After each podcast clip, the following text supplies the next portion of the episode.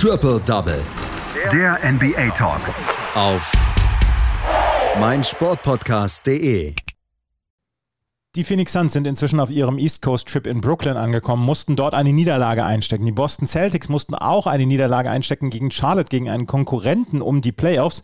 Und die Golden State Warriors, die haben einfach Stephen Curry. Das ist, glaube ich, die Essenz, die man daraus bringen kann. Das sind so ein bisschen die Hauptschlagzeilen aus der letzten Nacht. Und wie ihr es werktäglich gewohnt seid, bekommt ihr hier bei Triple Double auf meinsportpodcast.de unsere Zusammenfassungen zu diesen Spielen. Das mache ich heute mit Patrick Rebin. Hallo Patrick.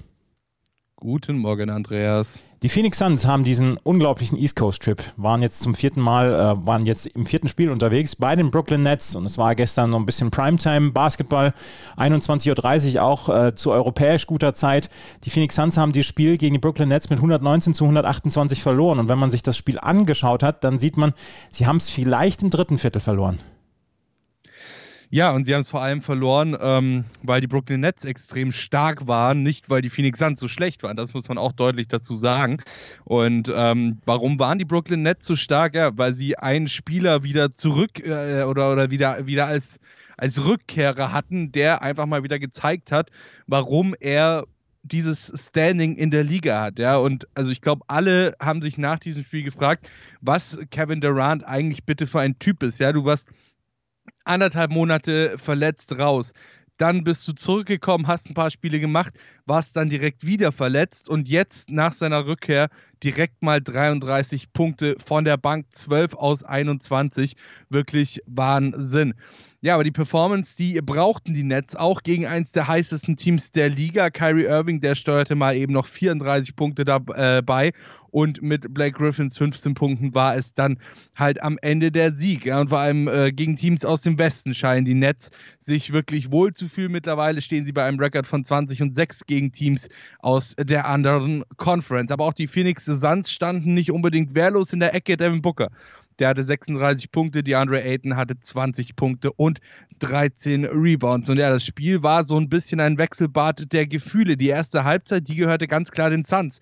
Nach der Pause kamen, du hast es gesagt, die Brooklyn Nets dann besser ins Spiel und schafften es dann auch, äh, sich einen kritischen Vorsprung zu erarbeiten. Die Nets haben das im Grunde genommen intelligent gemacht. Ja, sie haben Kevin Durant geschont, erst zur zweiten, beziehungsweise erst zum zweiten Viertel ins Spiel gebracht und äh, der konnte dann ab da seine normalen Minuten spielen, ohne seine Minutenbeschränkung äh, zu überziehen. Und gleichzeitig stellten sie so eben sicher, dass er am Ende des Spiels in einer möglichen Crunch-Time noch mit dabei ist und ihnen dann über die Zeit helfen kann am Ende wurde es dann tatsächlich nochmal zumindest so ein bisschen spannend. Die Suns kamen wieder mehr und besser in ihr Spiel, schafften es dann auch aufzuholen, hier und da kleine Stiche zu setzen. Vor allem natürlich Devin Booker, der zeigte mal wieder, äh, warum er so wichtig ist für seine Phoenix Suns. Schoss einige starke Dreier, am Ende waren die Nets dann aber doch zu stark und zu abgezockt, als dass die, ja, als dass die Suns sie nochmal ernsthaft in die Bredouille hätten bringen können. Die Suns, die müssen zusehen, dass äh, ihre bisher ja, relativ gute Saison oder sehr gute Saison äh, tatsächlich jetzt nicht noch so ein bisschen abreißt. Momentan stehen sie 2 ähm, und 2, äh, du hast es gesagt, Five Game Eastern Conference Trip. Äh, zuerst zwei Siege gegen die Milwaukee Bucks und Philadelphia 76ers, dann zwei Niederlagen gegen Boston, jetzt gegen Brooklyn und enden wird dieser Trip dann am Montag in New York. Das ist keine einfache, aber für den Contender, der sie sein wollen und der sie auch in gewisser Weise sind, wenn wir die Saison bislang so gesehen haben, eine definitiv machbare Aufgabe momentan sind die Suns noch Zweiter im Westen, ja. Haben allerdings, das muss man auch deutlich sagen, die Clippers äh, gleich auf im Nacken sitzen und sind zwei Spiele hinter dem einzigen bisher äh, für die Playoffs äh, qualifizierten Team, nämlich den Utah Jazz, die auf der Eins stehen im Westen.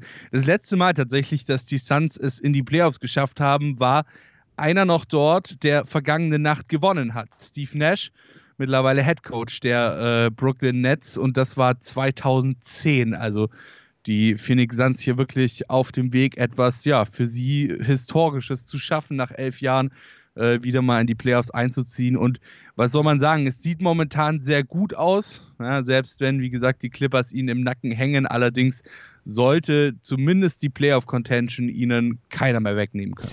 Heute Nacht geht es nach New York, dann haben sie zu Hause die Clippers, dann haben sie zu Hause die Utah Jazz und dann geht es nach Oklahoma City und nach Cleveland und nach Atlanta. Also die, äh, die nächsten Trips bzw. die nächsten Spiele werden alle nicht leicht für die Phoenix Suns, aber sie scheinen kurz davor zu sein, sich für die Playoffs zu qualifizieren und müssen allerdings sehen, dass es immer noch Teams gibt, die sie auch schlagen können und dass das alles kein Selbstgänger ist, was sie im Moment im Westen machen. Du hast es gesagt, sie stehen auf Platz 2 in der Western Conference mit 42 und 18.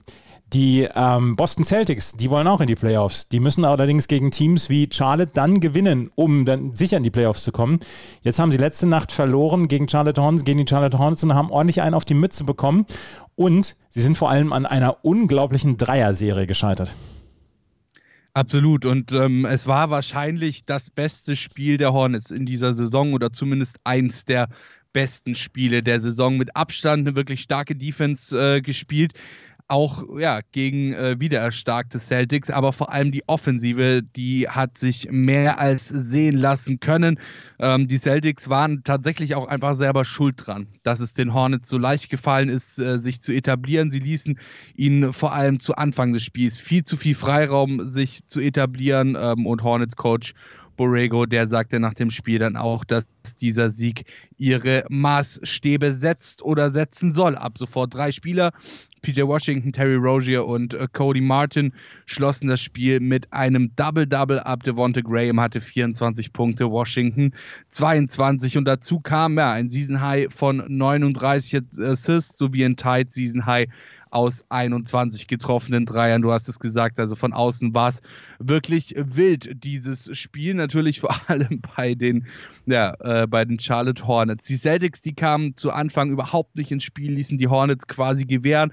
Am offensiven Brett ging überhaupt nichts reingefühlt. Defensiv gab es quasi keine Dreierverteidigung, sodass sich die Hornets eben direkt von Anfang des Spiels an warm schießen konnten und halt direkt in diesen Dreier Rush äh, reingefunden haben, ohne da irgendwie großartig Gegenwehr von den Celtics zu bekommen. Und wie man anhand der 39 Assists sehen kann, war es ja ein Sieg zusammen als Team.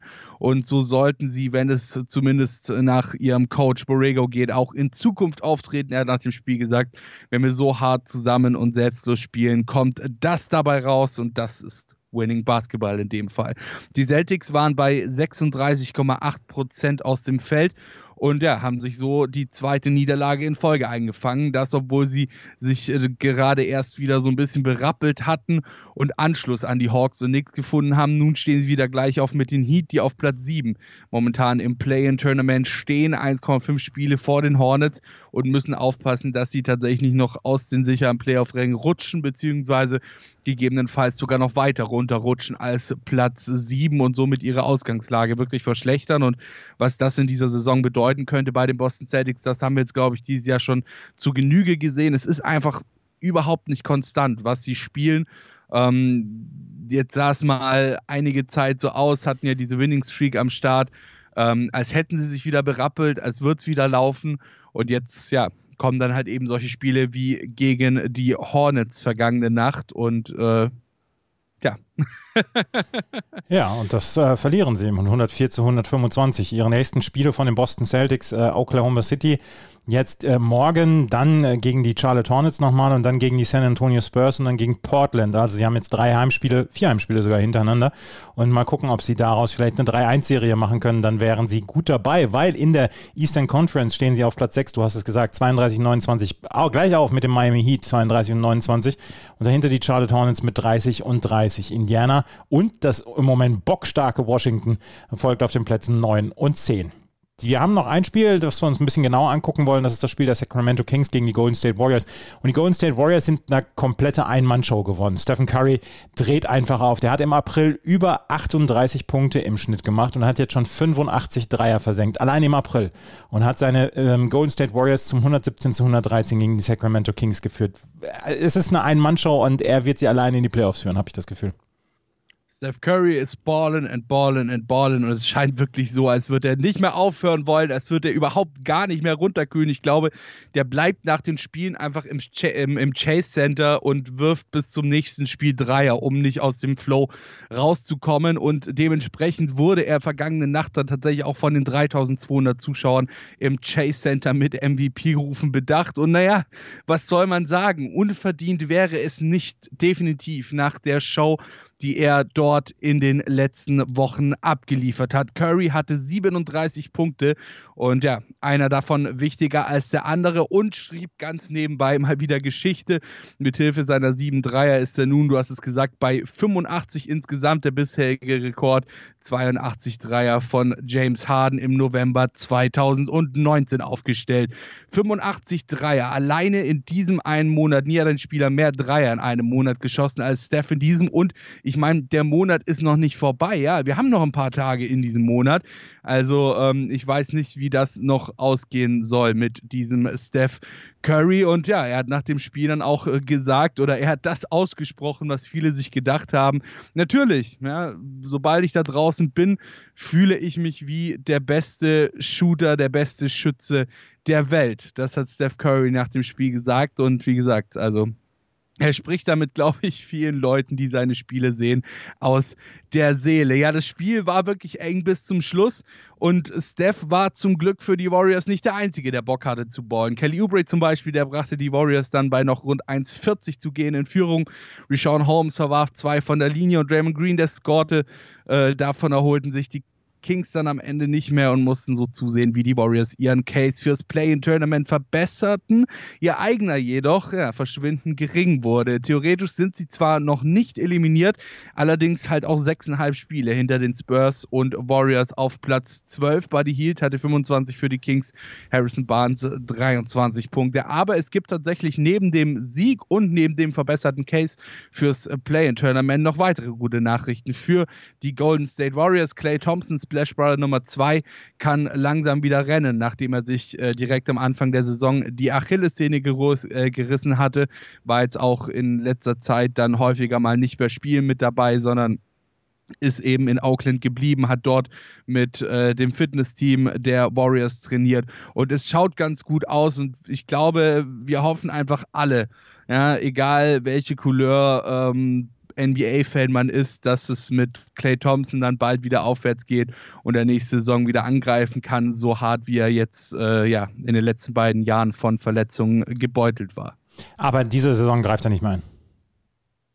Es ist relativ unwahrscheinlich, denke ich mal, und vor allem wäre es auch ziemlich unvernünftig, gerade ja. jetzt, nachdem er eben zwei Jahre in Folge ähm, schwere Verletzungen sich zugezogen hat, ihn jetzt vorschnell wieder, wieder reinzuwerfen. Und ich meine, Steph Curry zeigt ja auch, dass er, dass er als, als alleiniger Splash Brother ordentlich was reißen kann.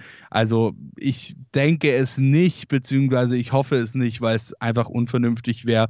Und wahrscheinlich, wenn jetzt noch mal eine Verletzung dazukommen würde, dann würde es sehr, sehr schwierig werden, um es mal nett zu formulieren, für ihn überhaupt wieder zurückkommen zu können. Ja, die Golden State Warriors gewinnen also gegen die ähm, Sacramento Kings, stehen im Moment in der Tabelle auf Platz 10 in der Western Conference. Und äh, von oben geht gerade ein Team komplett runter. Das sind die Portland Trailblazers. Die haben nämlich jetzt ähm, fünf Spiele in Folge verloren. Und auch letzte Nacht haben sie verloren gegen die Memphis Grizzlies mit 113 zu 120. John Morant für die Memphis Grizzlies mit 28 Punkten erfolgreich. Yusuf Nurkic's Double-Double, 16 Punkte, 19 Rebounds reichten nicht für die Portland Trailblazers, die jetzt auch langsam das Schwimmen anfangen rund um die Playoff-Plätze. Die Washington Wizards, ich habe es eben erwähnt, zum achten Mal in Folge gewonnen, 119 zu 110. Bradley Beal mit 33 Punkten und 6 Re Rebounds erfolgreich. Auch Darius Garlands 28 Punkte halfen nicht den Cleveland Cavaliers, um dieses Spiel zu gewinnen. Die Atlanta Hawks sind nach wie vor in richtig guter Form. 111 zu 104 gegen die Milwaukee Bucks. Bogdan Bogdanovic mit 32 Punkten, Janis mit 31 Punkten und 14 Rebounds. Aber die Atlanta Hawks sind richtig gut drauf im Moment.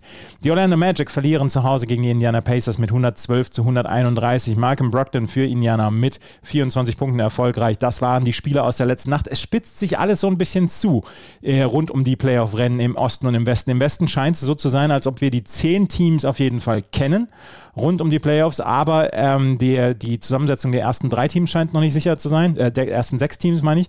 Und im Osten ist quasi alles noch offen, oder Patrick? Ja, ziemlich. Also im Osten ist wirklich äh, momentan noch absolut gar nichts fix. Ähm, deswegen, es bleibt definitiv spannend. Ich meine, wir haben ja auch sogar, im Osten haben wir ja sogar noch die, die Chance, dass eventuell, wenn die Washington Wizards doch nochmal runterkühlen, die Chicago Bulls vielleicht nochmal ein bisschen rankommen oder sogar die Toronto Raptors. Ja, es sind nur zwei Spiele Unterschied und ähm, ansonsten zwischen direkten Playoff-Platz und Play-in-Tournament, wie wir gerade vorhin ja schon gehört haben, äh, ist momentan auch wirklich alles noch offen. Also es ist wirklich extrem spannend. Wir werden es sehen und wir werden es verfolgen hier bei Triple Double auf meinsportpodcast.de. Das war's für heute. Vielen Dank, Patrick. Sehr gerne. Schatz, ich bin neu verliebt. Was? Da drüben. Das ist er. Aber das ist ein Auto. Ja, eben. Mit ihm habe ich alles richtig gemacht. Wunschauto einfach kaufen, verkaufen oder leasen. Bei Autoscout24. Alles richtig gemacht. Triple Double Der NBA Talk. auf meinsportpodcast.de. Schatz, ich bin neu verliebt. Was? Da drüben. Das ist er. Aber das ist ein Auto. Ja, eben. Mit ihm habe ich alles richtig gemacht. Wunschauto einfach kaufen, verkaufen oder leasen. Bei Autoscout24. Alles richtig gemacht.